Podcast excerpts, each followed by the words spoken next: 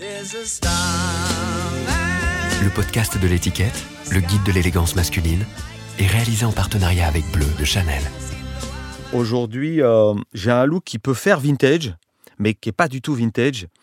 J'ai euh, un col roulé un peu oversize Yoji Yamamoto avec bon, un jean. Alors là, 100% vintage, c'est un Levis Stonewash, mais vraiment presque détruit.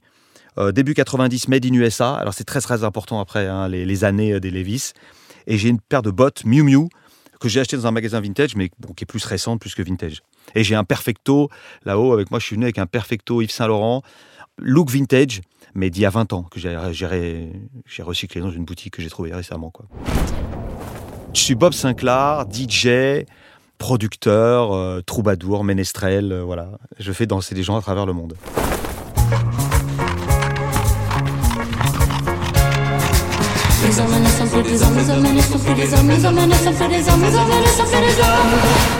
Habitude, le podcast du magazine L'étiquette. Mon père était très élégant, était très chic. Il allait beaucoup chez Marcel Lassens à l'époque. C'est vraiment une marque euh, d'anthologie qui, qui- dont les Japonais étaient complètement dingues. Alors à l'époque, il y avait, euh, il y avait Marcel Lassens et il y avait Renoma. Renoma, dont euh, Serge Gainsbourg faisait la promo euh, à mort, avec ses répétos et, ses, vieux jeans.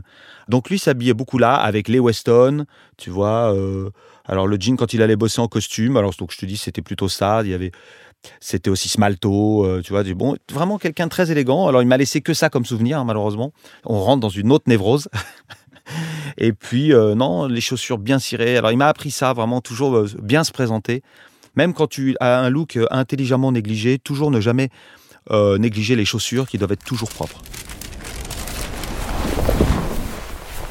J'ai pas eu une grosse garde-robe étant jeune enfant. Ah, c'est- ça coûte beaucoup d'argent hein, quand les enfants grandissent vite, donc euh, après j'en ai eu deux, donc je peux te dire que j'ai adoré moi habiller mes, mes enfants, mais ça allait tellement vite que bon, tu jettes beaucoup de choses, enfin tu donnes beaucoup de choses.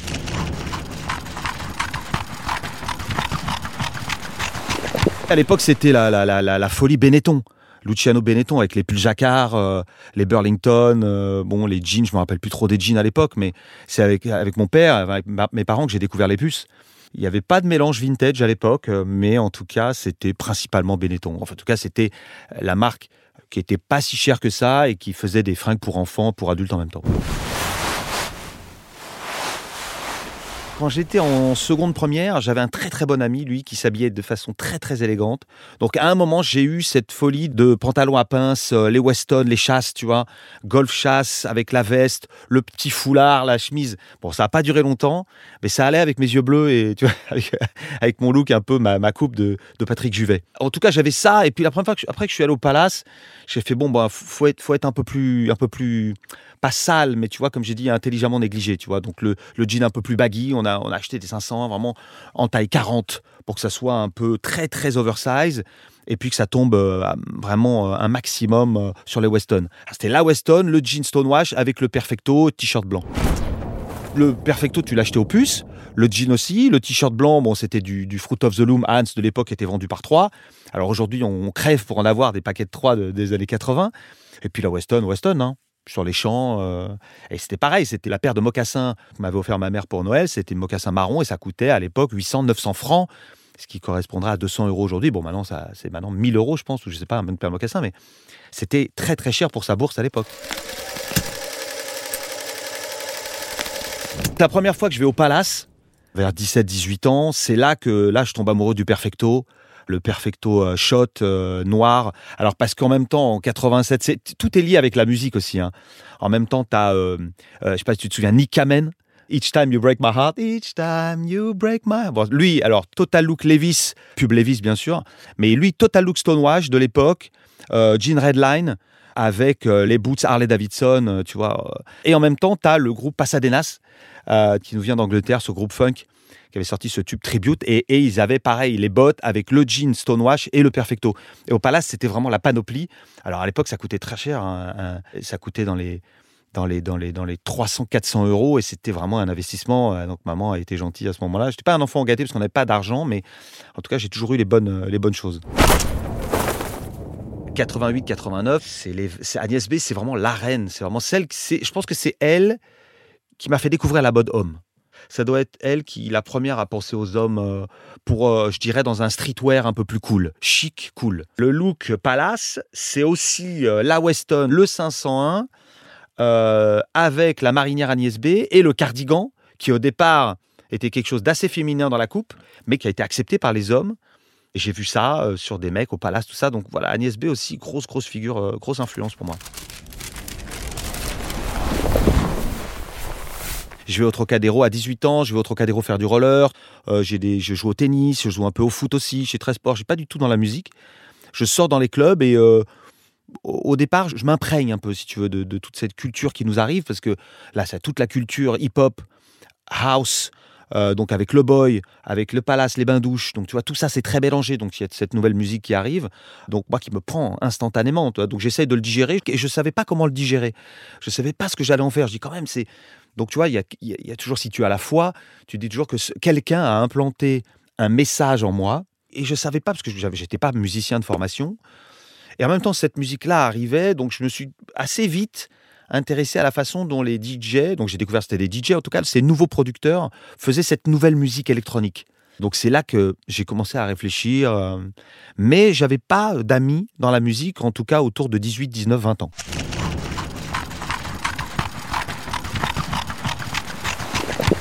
La première fois que je me mets derrière des platines, il n'y a pas de sujet. Bon, j'ai vite compris que c'était pas bien de faire ça, mais en tout cas, euh, déjà, je me, concentrais beaucoup plus sur le mix. Et puis le DJ était beaucoup, plus caché à l'époque. Hein. Alors j'ai fait des, des, quelques soirées au bain, au palace, euh, dans des, beaucoup d'endroits à Paris, comme le WhatsApp Bar. Donc là, j'avais déjà 22, 23. Et puis, c'était les tenues du moment. Euh, Prada, Prada marchait très fort euh, début des années 90 avec ce petit liseré rouge là. Donc il y avait cette mode là qui venait d'Italie. Donc je m'achetais. Alors j'avais pas encore beaucoup d'argent, mais j'ai toujours, j'ai toujours accordé une, petite, euh, un petit peu d'économie pour, euh, pour la mode. c'est comme ceux qui font de la télé-réalité et qui disent qu'ils sont, qu'ils sont acteurs. Au départ, tu joues dans des bars, je me dis pas, je suis DJ. C'est-à-dire que le métier n'existait pas, tu vois, je gagnais pas d'argent, même je jouais quasiment gratuitement. Le bonheur de jouer la sélection que j'achetais durant la semaine, toutes les nouveautés. Donc je me faisais un peu mon mix dans ma chambre. Et puis comme j'allais jouer dans des endroits où les gens dansaient presque pas au début, donc j'avais une sélection très pointue, qui était très calquée euh, sur des DJ anglais que j'adorais à ce moment-là. J'étais un peu, un peu looké, mais, mais c'était pas une priorité dans ma tête.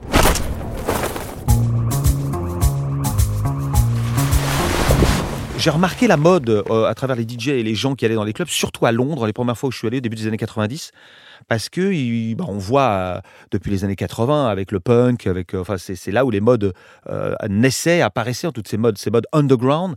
Et puis il y a cette vague un peu acid jazz où il y avait ce retour des costumes, des tenues un peu élégantes. voilà, ces, danseurs de jazz qui dansaient à Londres au d en écoutant Gilles Peterson, Patrick Forge, Norman Jay, tout ça. Donc on redécouvre un peu ça. C'est pas pour ça que je m'habille comme ça parce qu'on peut pas non plus se déguiser, mais on était influencé par ça. Je dis on parce que c'est en 92 que j'ai rencontré DJ Yellow, euh, qui est devenu mon associé dans le label Yellow Productions. Tout ça, ça vient avec la notoriété, avec le premier album Paradise en 98. Euh, avant, je jouais très peu, tu vois, parce que j'ai joué beaucoup 92, 93, 94 dans Paris, dans des clubs un peu commerciaux, soirées, un petit peu partout, mais je m'ennuyais vite puisque le, directeur artistique venait me voir pour me dire tu joues trop pointu, tu joues pas assez commercial, faut jouer ci, faut jouer ça. je me sentais un peu trop frustré. Donc j'ai dit j'arrête ça, je monte mon label et puis je verrai bien. Donc ça a été dur au début avec DJ Yellow, on n'a pas gagné d'argent pendant 5-6 ans. Pourtant, on marchait bien. Hein. Il y avait Dimitri from Paris, Kid Loco, Salomé de Baya. On avait des, jeunes. Euh, donc, c'était la musique qui était très underground à la base. Et puis, euh, quand j'ai monté le projet, qui était le projet Bob Sinclair, j'ai dit là, il faut penser au look. Donc un look un peu plus sexy, tu vois. C'était clairement le, projet qui, qui était calqué sur la, personnalité de Jean-Paul Belmondo dans Le Magnifique, où il jouait le, rôle d'un écrivain raté, mais en tout cas qui était un peu un espèce d'espion, un James Bond à la française, où il fallait être un peu... Euh, c'était Popeye débronzé, tu vois les looks où les t-shirts étaient très serrés, un peu plus échancrés, toujours bronzés, tout ça. Bon, enfin ça, à un moment, on me l'a beaucoup reproché aussi. Hein. C'est pas euh, les DJ, faut que ça soit underground. Tu vois, surtout en 80, 98, 99, t'avais Yvan Smag, euh, tu vois, t'avais. Euh... C'était l'époque vraiment, tu vois, de, Nova, de donc Gilbert. Euh, Tu vois, il y avait, y avait donc Arnaud Robotini, Yvan Smack, tout ça. C'était des mecs qui étaient très underground, un peu trash au niveau du look, plutôt rock. Le pulp, le Rex. Donc, et puis moi, j'avais ce côté complètement, ouais, un peu playboy, tu vois, playboy, années 90, bronzé, les cheveux longs. Toujours le microcosme parisien n'a jamais trop aimé au départ Paradise avec les photos, mais au départ c'était complètement un, clin d'œil à ce film et un peu une joke si tu veux, tu vois, c'était euh, c'était ce playboy qui rêvait de, jouer partout dans le monde euh, en tant que DJ, euh, espèce de playboy à la française, un petit même limite un petit peu ringard, hein, tu vois, pourquoi pas. Mais après au fil du temps, je me suis vite aperçu que il fallait tout en noir. J'ai trouvé ça ringard très vite de mixer avec des t-shirts blancs ou de mixer avec des, t-shirts avec des motifs dessus. Je trouvais ça ringue. Et puis le truc c'est que les gens, les gens, en fait, j'aimais pas mettre le même t-shirt tous les jours, donc il fallait que j'en porte beaucoup de t-shirts pour toujours faire un peu la différence. Tu dois apporter un look tout le temps, euh, tout le temps différent. Mais d'avoir toujours le t-shirt noir, donc je pouvais en avoir 5-6, les laver, tout donc en fait, c'était intemporel, tu vois, c'était, mais toujours un peu près du corps. J'ai toujours une tenue pour mixer. Maintenant, je fais faire des t-shirts sur mesure. Ah, un peu, plus. Mais parce que je, parce que je ne, je veux pas que ça soit trop court sur les manches. Je veux que ça soit, que ça arrive un petit peu jusqu'au coude et que ça soit un petit peu oversize. On est dans un climat un peu plus sobre. Euh, je vais pas dire intellectuel parce que la musique n'est pas intellectuelle, mais parce que je joue pas ni techno, des choses comme ça. Mais en tout cas, je veux quelque chose de beaucoup plus neutre. Jean euh, très serré, mais avec une, une paire de baskets noires euh, et c'est souvent la même. Donc j'achète plusieurs fois la même paire de baskets, mais noire. C'est pas un, look que j'ai dans la, euh, à la ville, même si je peux mettre aussi ce jean là. Mais en tout cas, j'ai ce jean pour jouer, ces t-shirts pour jouer et ces baskets pour jouer, tu vois, qui est un truc assez sobre. J'ai jamais eu besoin d'argent pour avoir du style. Encore une fois, j'ai toujours été opus et j'ai toujours acheté du vintage. Euh, à part bien sûr les chaussures qui étaient assez primordiales au début, donc c'était Weston. Après, c'était beaucoup plus dans les sneakers. Mais les sneakers ont toujours été très chers. hein. Si tu achetais une paire de Air Jordan en 90, euh, une paire de Jordan 4 en 90, ça vaut 1000 francs ou 1200 francs. Donc ce qui, euh, ce qui, correspondrait à, à- à 200 euros aujourd'hui. Mais alors c'est vrai qu'une paire de Jordan, ça vaut beaucoup plus que ça. Ça atteint des sommes de fou. Mais c'était pour ma bourse, c'était très cher. Mais j'étais principalement, après euh, les Weston, j'étais principalement dans les sneakers. Jamais des bottes militaires, des trucs comme je peux mettre aujourd'hui. J'achetais des choses principalement opus, puis il y avait toujours les perfectos, toujours les flight jackets. Alors après, un peu plus de militaire. C'était plus la, M- la M51 zippée, un, peu, un petit peu plus serrée. Là maintenant, ce serait plus oversize. Mais j'ai toujours adoré les vestes militaires, qu'elles soient camouflage ou, ou qu'elles soient simplement kaki. Beaucoup de treillis. Et en 2000, euh, j'ai découvert Eddie Slimane. C'est, le drame. C'est le drame parce qu'Eddie Slimane, qui arrive chez Dior, lui a eu l'intelligence, fan de vintage aussi, bien sûr, j'ai, eu l'occasion de rencontrer son assistant euh, beaucoup de fois. Je l'ai jamais rencontré lui, même si je lui ai acheté une voiture un jour par l'intermédiaire d'un autre mec, une Mercedes 450 SL 1980. Là, je vous le dis, noir intérieur, cuir noir. C'était la sienne. Et tu vois, même dans les voitures, on aime le vintage. Euh, lui a eu l'intelligence justement de recycler ce vintage et de les améliorer, tu vois, de, surtout dans, les coupes d'aujourd'hui. Il utilisait les, matières originales. Je sais pas où est-ce qu'il allait fabriquer, sûrement au Japon, sûrement dans des. Alors c'est pour ça que c'était aussi très cher. Mais en 2000, je commençais à gagner de l'argent. Donc à partir de, ce moment-là, je l'ai suivi. Été Slimane jusqu'au slip. Les, trucs Prada, c'était devenu trop commercial. Et toutes les autres marques. Moi, j'ai jamais aimé euh, les, ou avec des logos. Donc lui était très sobre et euh, j'aimais bien ce qu'il faisait. à ce moment-là. Alors on était très près du corps. Hein. Slimane, ça a toujours été euh, waouh, c'est c'est très slim. hein. J'adorais ses t-shirts, j'ai- tout gardé. hein. Mais ce qui est curieux, c'est que je vois aujourd'hui que je peux plus les mettre parce que c'est- je prenais en small, medium et c'est très moulant.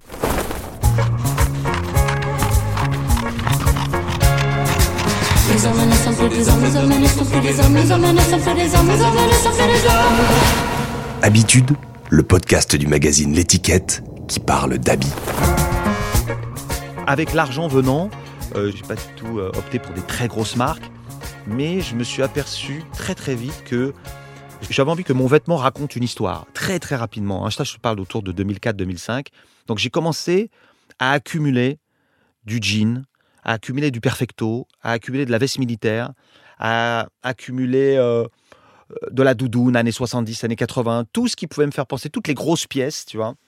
Tout ce qui pouvait avoir de l'histoire et qui ne ressemblait pas à quelqu'un d'autre, où je savais que j'avais une pièce unique, ça c'est né assez rapidement. Donc au départ, c'était pas très cher, mais euh, avec le temps, j'ai reculé de plus, en plus dans les années, que ce soit dans le t-shirt, dans le jean ou même dans le, dans, le, dans le perfecto. Et la première fois que je suis allé au Japon, ça c'était la claque, la claque ultime, puisque les Japonais sont plus névrosés que moi.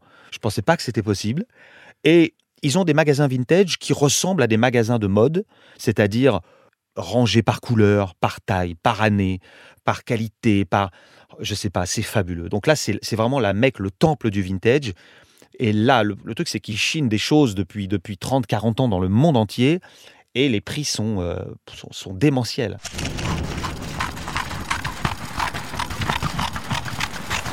Le premier voyage, ça a été vraiment 94-95, où là, je découvre une culture, en même temps qu'il y a euh, ce label anglais qui s'appelle Mowax, dirigé par euh, Gilles Peterson.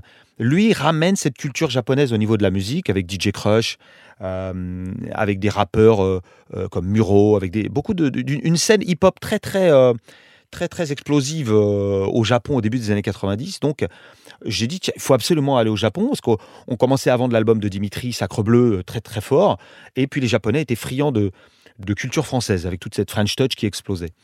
Donc là, j'ai vu que les prix au départ étaient un peu trop, trop difficiles pour moi. Et vers euh, 2010, mes voyages au Japon ont commencé à être de plus en plus fréquents.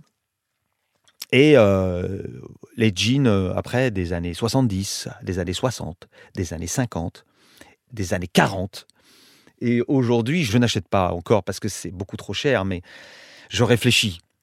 ah non, mais je réfléchis parce que je ne suis pas devenu ce nouveau riche, tu vois. J'ai toujours l'économie dans la tête, quoi.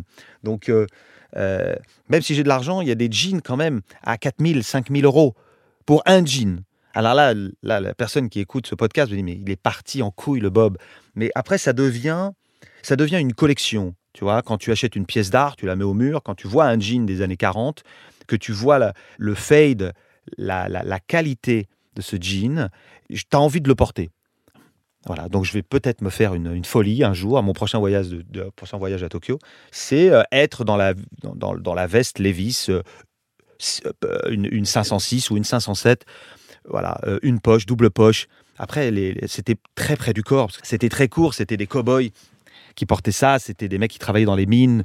Donc évidemment, c'était une autre coupe. Mais euh, la collection est devenue aujourd'hui. euh, Waouh! J'ai beaucoup de biggies qui, qui étaient des jeans à 200, 300 euros il y a encore 5 ans. Donc j'en avais acheté un petit peu, tu vois, donc je dois avoir une dizaine de biggies euh, avec des, des fades totalement différents, certains déchirés, pas déchirés, euh, des très longs, des, plus courts, des plus, des plus près du corps pour porter avec, euh, avec, certains, euh, avec certains cuirs, tu vois, ou des, des perfecto euh, shot euh, une étoile, tu vois, des, des années 60. euh. Non, c'est c'est devenu. et ce, qui, ce qui est fou, c'est que j'achète souvent les mêmes choses, tu vois. C'est quand je vais. Tu vois, aujourd'hui, je porte un, jean que j'ai acheté ce week-end. Alors que des jeans comme ça, mais il avait un fade un peu différent. Et tout de suite, j'ai eu un look dans la tête pour le porter avec, mes bottes, avec, un perfecto.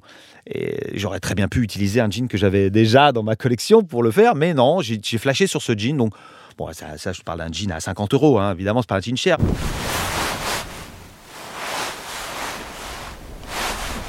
J'ai habité à Los Angeles pendant 4-5 ans, euh, entre 2011 et, euh, et 2018.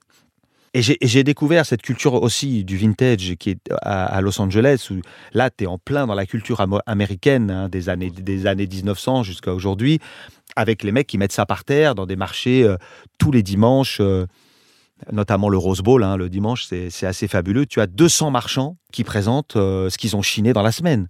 Tes névroses ressortent x 20, x 100.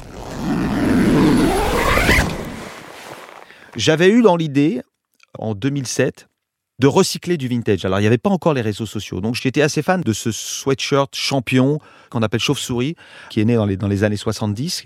Et j'ai dit, tiens, j'avais trouvé une, euh, Mexicaine sur un marché. Et dit, euh, elle voyait que je lui en achetais un ou deux par semaine, comme ça. Je dis, bah, tiens, euh, j'ai carrément un box de voitures.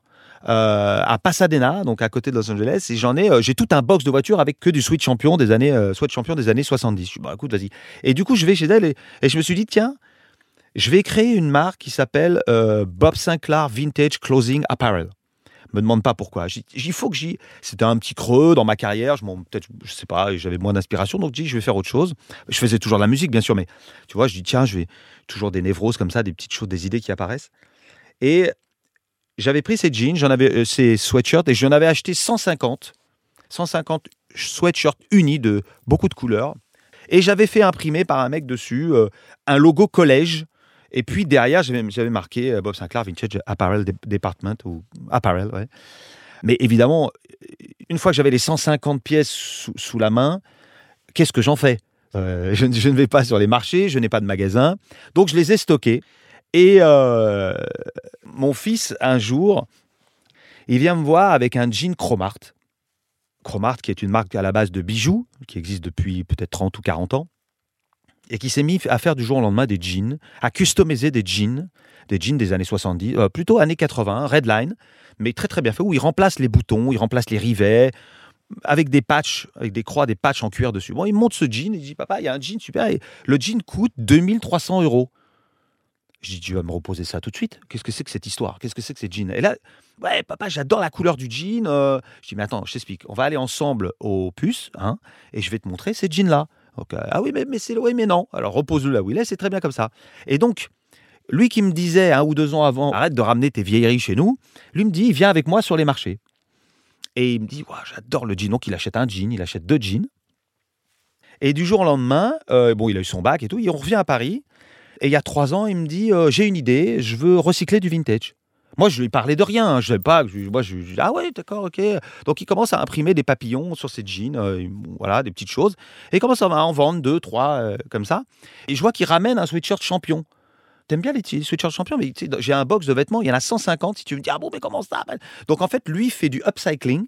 Il recycle des vêtements et il a pris mes 150 pièces, il les a retournées, il les a mis à l'envers et il les a imprimées à l'envers. Il fait ça avec les t-shirts, il fait ça avec tout. Donc, c'est assez fabuleux de voir comme quoi un enfant qui a sûrement vu par terre à un moment des vêtements qui traînaient vieux s'est imprégné de cet art et qui d'un coup a commencé à apprécier la mode et maintenant il est devenu mais pointu mais un truc de dingue où on part ensemble dans le monde entier pour chiner des vêtements alors principalement pour lui mais moi ça me permet de vivre ma passion à travers lui parce que j'ai toujours rêvé de faire ce qu'il ce fait aujourd'hui on va à Tokyo on va à Bangkok on va à Los Angeles et qu'est-ce qu'il y a à Bangkok? Pourquoi Bangkok?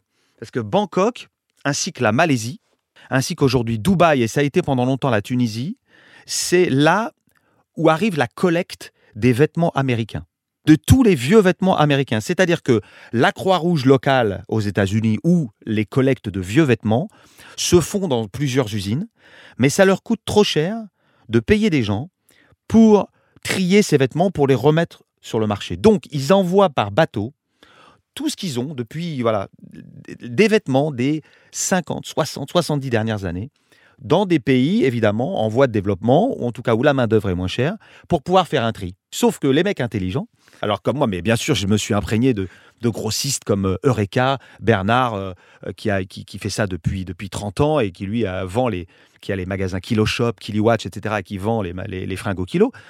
Lui, m'avait dit à l'époque d'aller en Thaïlande. C'est lui qui m'a dit, va en Thaïlande. Donc j'ai découvert qu'en Thaïlande, donc, des petites mains ont découvert cette valeur qu'a le vêtement aujourd'hui. Et donc, ils en ont fait un marché incroyable. Et donc, c'est vraiment euh, en Thaïlande qu'on trouve les plus belles pièces aujourd'hui. Alors, évidemment, les Japonais sont aussi là. hein. Ils ont tout pris pour eux. Les plus belles pièces sont au Japon. Ça, c'est sûr. Euh, on ne retrouvera pas des pièces d'exception aujourd'hui parce qu'il y a des gens qualifiés pour ça. Mais on va là-bas pour trouver du jean, du jean des années 90, made in US. Très important made in US parce qu'après, c'est parti euh, euh, en Tunisie, c'est parti un petit peu partout. Levi's a commencé à fabriquer partout dans, dans le monde pour avoir une, qualité de jean donc un peu plus médiocre, bien sûr, mais surtout une main-d'œuvre moins chère. Nous, on recherche cette, euh, cette histoire du vêtement. L'idée, c'est d'avoir le jean. C'est toujours de reculer de plus en plus dans les années, ce qui devient très très difficile. D'ailleurs, il y a eu une vente exceptionnelle du, du plus vieux jean, du plus vieux Levis qui s'est vendu récemment cent- dans les 130 000 dollars, je crois, 130 000 dollars. Alors, ça fait 130 000 dollars, ça nous fait bien euh, 110 000 euros pour un jean. C'est un jean qui, qui est de, de, de- donc de la, de la fin du 19e. Il date de 1897, je crois, un truc comme ça, qui a été retrouvé dans une mine. Mais en tout cas, la personne qui a acheté, c'est euh, un grossiste en vêtements, donc un grossiste en vitel. Le mec s'appelle Jirag, enfin sa société s'appelle Jirag. Il est basé en Thaïlande Et lui dit qu'il veut créer un musée. Donc il y a eu euh, un personnage très important, un japonais qui s'appelle Nigo, qui est aujourd'hui directeur artistique de la marque euh, Kenzo. Euh, Nigo est un collectionneur de vêtements vintage depuis 30 ans, depuis le début des années 90. Moi, j'étais dans sa boutique parce qu'il a créé la marque Bape, il a créé la marque Ice Cream avec Pharrell, il a créé Billionaire Boys Club, voilà, il a fait beaucoup de collaborations avec Pharrell. Et j'ai été tout de suite, quand, tout ce qui naît au Japon, j'ai été fasciné par ça. Et ce garçon, Nigo, qui est un personnage exceptionnel, je vous invite à découvrir euh, sur son Instagram, qui est un gros collectionneur, a créé un musée au Japon, un musée éphémère, euh, qui s'appelait euh, The Future is in the Past.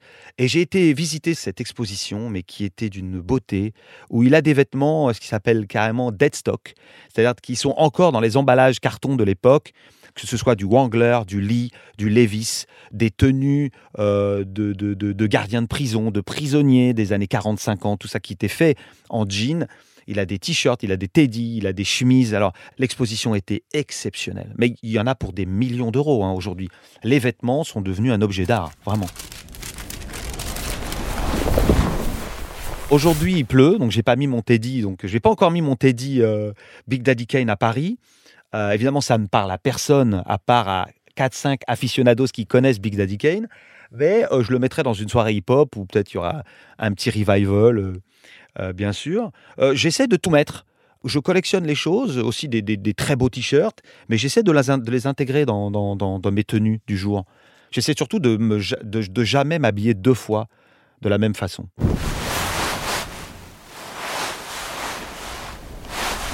C'est difficile de parler de tout parce que je suis tellement passionné par deux choses, parce que j'adore la culture hip-hop, bien sûr. Donc tout ce qui vient des années 80, même l'art que je peux acheter, les photos, tu vois, Jamel Shabazz, euh, tu vois, même Guy Bourdin, il y a toujours une histoire, évidemment, Kessaring, tout ça. Bon, j'achète beaucoup de choses comme ça. Et ça vient toujours de la culture hip-hop. Et moi, euh, en, en 1987, 88, 89, j'ai découvert cette culture, le rap, avec, euh, avec Public Enemy d'abord, et ensuite avec Big Daddy Kane, Eric Bien Rakim, mais 88-89 de, la Soul, Tribe Called Quest et tous ceux qui viennent après, bien sûr. Donc j'ai toujours cette culture hip-hop en moi. Donc dès, que- je peux voir une pièce majeure euh, en, en termes de t-shirt, en termes de chapeau, en termes de photos, de cette culture, j'essaie de l'acheter pour ma collection. Donc les 50 ans de, cette culture cette année ont donné naissance à beaucoup de choses, donc des, très grosses parties à New York, où malheureusement j'ai pas pu y assister parce que c'était au mois d'août, mais une enchère chez Sotheby's euh, qui vendait des flyers, des posters, mais aussi des vêtements, donc t-shirts Teddy, de figures emblématiques de cette scène hip-hop des années 80. Donc c'est très difficile de, de- d'aller aux enchères sur Sotheby's, c'était une vente aux enchères. Mais j'ai réussi à m'acheter un Teddy, le Teddy du DJ de Big Daddy Kane. Donc il s'appelle Mr. C. Donc je l'ai acheté 2300 euros. Alors c'est cher pour un Teddy, mais pas si cher pour une pièce qui a 50 ans. Elle est de 1987 exactement. Donc Mr. C qui officiait derrière euh, Big Daddy Kane sur, les, euh, sur ses lives, euh, fin des années 80.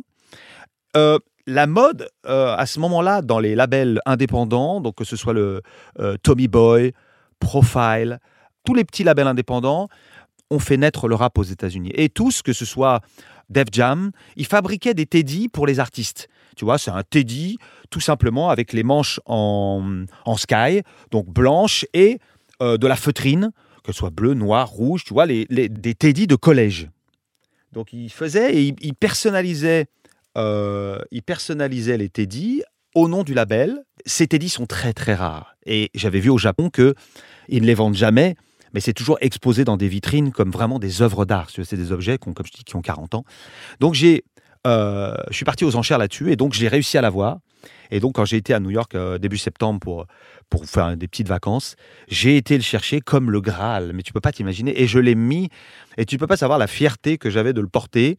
Et quand j'ai fait une story Instagram avec, tu peux pas savoir le nombre de messages que j'ai reçus de, de, Olivier Cachin, de Dan, de Ticaret, euh, parce qu'on allait chez Ticaret aussi, bien sûr, à l'époque, magasin emblématique de la culture hip-hop euh, à Stalingrad. Je, te parle d'un truc et ça débouche toujours sur autre chose. Et donc voilà, c'est la pièce, c'est une très belle pièce de ma collection.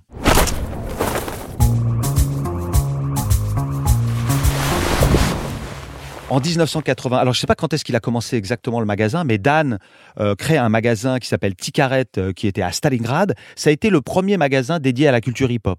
Euh, donc toutes les, les, tous les vêtements qu'on voyait sur les pochettes de disques étaient en vente chez Tikaret. Alors évidemment, je suis blanc.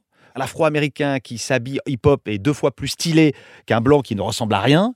Bien sûr, c'est leur culture et ils portaient ça d'une façon extraordinaire. De, toute façon, euh, l'homme africain, et euh, on le voit dans des films par exemple comme Black Big Mac, avec Dr. Liman, avec, des, euh, avec les, les sapeurs de l'époque, hein, très très fort dans les années 80, les mecs portaient les vêtements avec une élégance extraordinaire. Bref, j'allais chez Tikaret et je ne pouvais pas mettre ces vêtements, j'avais l'air ridicule dedans. Mais c'est pas grave, j'ai acheté un petit Kangol, j'ai acheté une, double goose, je pouvais acheter, ils vendaient des, des, des, des- baskets à l'époque de Patrick Ewing. Il avait fait ces, ces baskets-là, donc il y avait, il y avait, il y avait pas de, de Nike, je crois plus, mais je crois pas, mais il y avait des, il y avait des baskets un peu inédits, euh, des t-shirts, des trucs euh, de, de fou, hein, vraiment. Donc j'avais adoré aller dans cette boutique-là, mais je pouvais pas mettre grand-chose, ça faisait trop rap. Je porte plus de montre, non pas par snobisme, hein, juste parce que je, maintenant j'ai le téléphone, machin, et euh, j'aime bien porter des bracelets, mais je me suis offert pour mes 40 ans une Paul Newman. Voilà. hein. Alors, euh, je l'avais acheté cher à mes 40 ans, mais quand je vois ce que ça coûte aujourd'hui, là, c'est un truc de fou. Je ne montre jamais euh, de signes ostentatoires. J'ai jamais été bling bling. Non. Non, à Los Angeles, je me suis fait plaisir sur une Mercedes 450 SL. Oh, ça valait euh, 30 000 dollars, tu vois. Bon, c'est une vieille voiture, c'est pas non plus excessif. Mais j'ai jamais eu de, de coup de folie comme ça. Ce que j'admire euh, chez Pharrell, c'est qu'il a toujours, un look improbable. Et il a une chaîne en diamant euh, que j'ai toujours adoré. Alors évidemment, je ne mettrai jamais 200 000 euros dans une chaîne en diamant, mais c'est ce que ça vaut. Euh, mais il a une sublime chaîne en diamant comme ça. euh, je trouve ça très sexy. Si je me suis fait, alors le seul bijou que j'ai, je me suis fait faire un, je me suis fait faire un diamant noir à la Gainsbourg. Alors lui, c'était un saphir, mais je me suis fait un diamant noir comme ça. J'adore ça. Alors j'ai trouvé ça, je trouvais ça très sexy. Je me suis inspiré de lui, bien sûr, mais je l'ai designé moi-même. Il n'y a pas de vêtements ici, mais euh, tu as là devant toi la tenue de, euh, de André Agassi. euh, je pense que c'est 1991 ou 1992. Il est arrivé avec ça à Roland Garros. Donc c'était le jean, le short en jean avec le legging, avec le legging en dessous, le legging rose. La tenue que j'ai dans le clip de Martin Solveig, euh, Hello, avec la veste de survêtement, le t-shirt original, le bandeau. Euh, j'ai eu une folie aussi, euh, vintage tennis, où je me suis mis sur Internet à un moment pendant deux ans ou trois ans à acheter des t-shirts et des tenues originales de, de joueurs de tennis. Je lui ai dit à Yannick Noah une fois, il m'a dit tiens voilà mon t-shirt, voilà mon t-shirt et il m'a donné le t-shirt de sa victoire à Roland Garros. J'ai celui-là et j'ai celui de Roger Federer aussi quand il a gagné Roland. Et il est exceptionnel de Roger, Roger Federer, le bleu parce que il a le RF et euh, l'année m'échappe, mais euh, euh, l'année où il gagne Roland Garros, Roger, Roger Federer, donc il a le petit RF là sur le torse, et dans les collections qui sortaient dans le commerce, il n'y avait pas le RF. C'est à partir d'après sa victoire à Roland Garros que sur les collections, il y a le petit RF. Donc j'ai donc un t-shirt exclusif où les coutures ne sont pas cousues avec du fil, mais contrecollées avec une colle qui euh, est, meilleure pour la, transpiration, et, etc. Non, je suis, il y a des choses très pointues qui se passent. hein.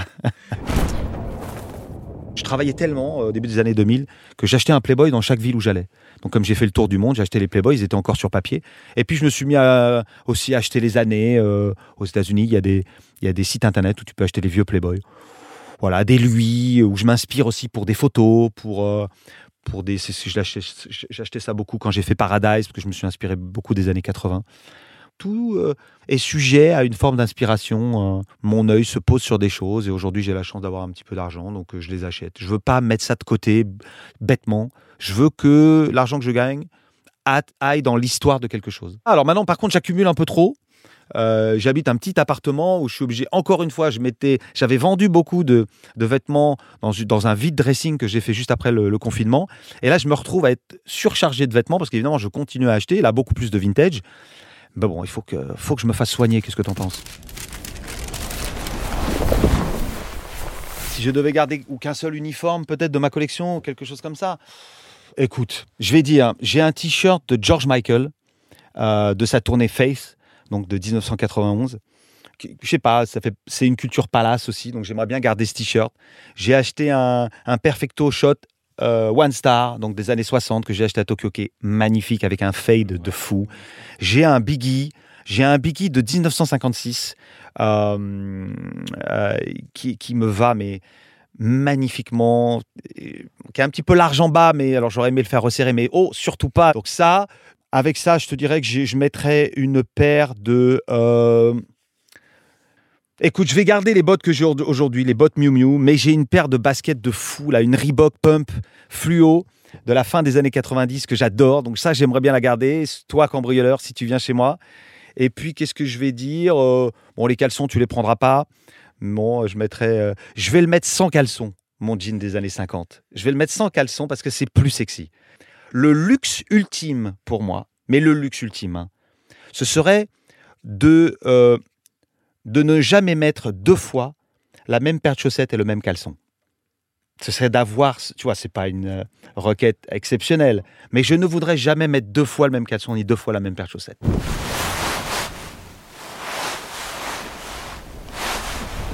Moi, je suis plutôt boxer, tu vois, boxer, mais mettre un boxer tout neuf, je trouve que c'est une sensation extraordinaire.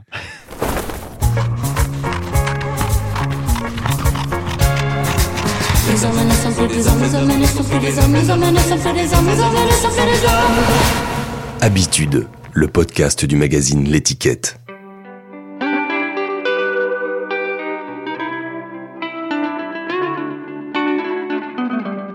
Écoute, euh, je t'ai vu arriver, donc tu aurais un style qui peut paraître nouveau, mais je te dis quand même, tu es dans un style vintage assez élégant. Je dirais qu'aujourd'hui, tu as une paire de euh, chaussures en cuir derby euh, à lacets. Je pourrais dire que elle ressemble à une, euh, une, paire de chaussures américaines, de la ma- de l'armée, de la marine américaine. Je pourrais dire ça, donc parce qu'elle a une jolie patine. Tu as un pantalon blanc pareil, marine américaine un petit peu plus court que la chaussure, donc ça tombe pas sur la chaussure. Ensuite, tu as une veste euh, côte- je dirais une veste côtelée, velours côtelé. Voilà, pareil avec un look assez euh, marine et tu as un pull euh, en laine tout simplement avec une très jolie montre et un beau bracelet. Mais tu es très élégant dans un look vintage, magnifique.